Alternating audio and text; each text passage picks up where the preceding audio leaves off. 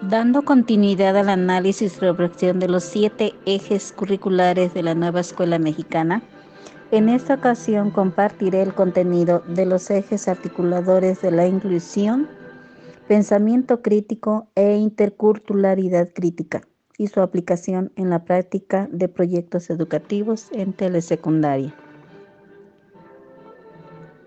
Inclusión. Trata de romper con la mirada homogénea en la enseñanza es una articulación entre todos los ejes y se puede entender como modificación fundamental y reconocer nuestras diferencias como sujetos de derecho y cambio, porque nos va dando la oportunidad de atender a todos los estudiantes de acuerdo a sus estilos de aprendizaje y a su ritmo de trabajo. Por eso brinda la posibilidad de romper con una homogeneidad y permite la transformación que la nueva escuela mexicana está proponiendo al poner al centro a los estudiantes con la participación de docentes y familias. La inclusión también nos brinda la posibilidad de atender a todos los estudiantes. Es importante porque considera la homogeneidad, identifica los intereses, las potencialidades, las condiciones, la situación en la que viven y atiende las diversas situaciones que en las que conviven dentro y fuera del aula. Una manera de aplicar esta práctica docente es elegir cuentos cortos, porque abarca la diversidad de los alumnos y permite actividades biológicas sin discriminación al compartir experiencias de lo leído.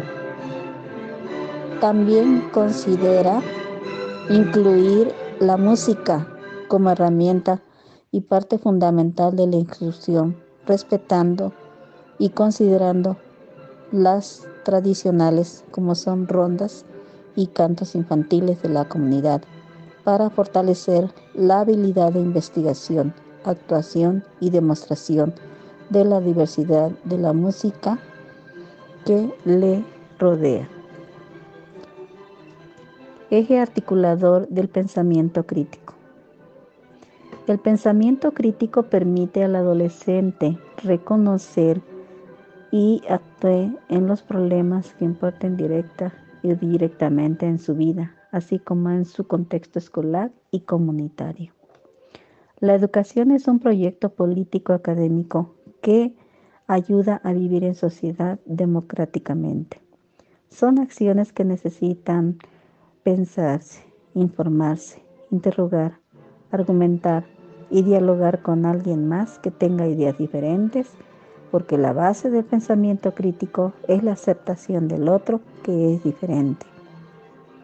El pensamiento crítico también es la capacidad de escuchar y dialogar conjuntamente. Se construyen razones que permiten vivir mejor, con base al diálogo, que es el vínculo pedagógico y social entre todos los que participan en el proceso educativo. Todos los ejes están unidos y articulados. En esta ocasión, para considerar la aplicación en la práctica escolar, se propone realizar una exposición de invitar a un padre o madre de familia para que nos hable acerca del trabajo que realiza y las condiciones en las que las hace. Los saberes y conocimientos de las actividades mencionadas, los alumnos tendrán que clasificarlos con base a los que ellos identifican como parte de su entorno y los que son científicos.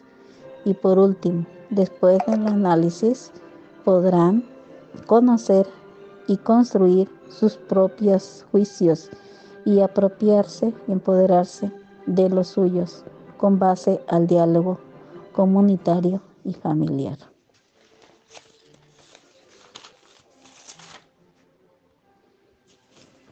La interculturalidad crítica se basa en el acuerdo que dice, el ejercicio del derecho a la educación se expresa en una escuela que forma ciudadanos y ciudadanas para convivir y convivir como sociedad democrática con autodeterminación y participación de las comunidades con miras a transformar su realidad. La interculturalidad crítica propicia una transformación de la sociedad y la escuela. Parte de una concepción del reconocimiento a la diversidad sociocultural del país y de los derechos constitucionales. La perspectiva crítica se construye colectivamente en conductos específicos que no venga del Estado, sino que se construya colectivamente dentro de cada contexto. Incluye varias dimensiones que abarcan aspectos materiales y sociales de la cultura, hasta las nuevas formas de pensar, sentir, construir e imaginar. Esta perspectiva señala que es posible enseñar y aprender desde diversas concepciones en los pueblos. La interculturalidad propicia el reconocimiento, respeto, inclusión didáctica de la diversidad sociocultural en la escuela y propicia la búsqueda de soluciones colectivas ante situaciones reales del contexto.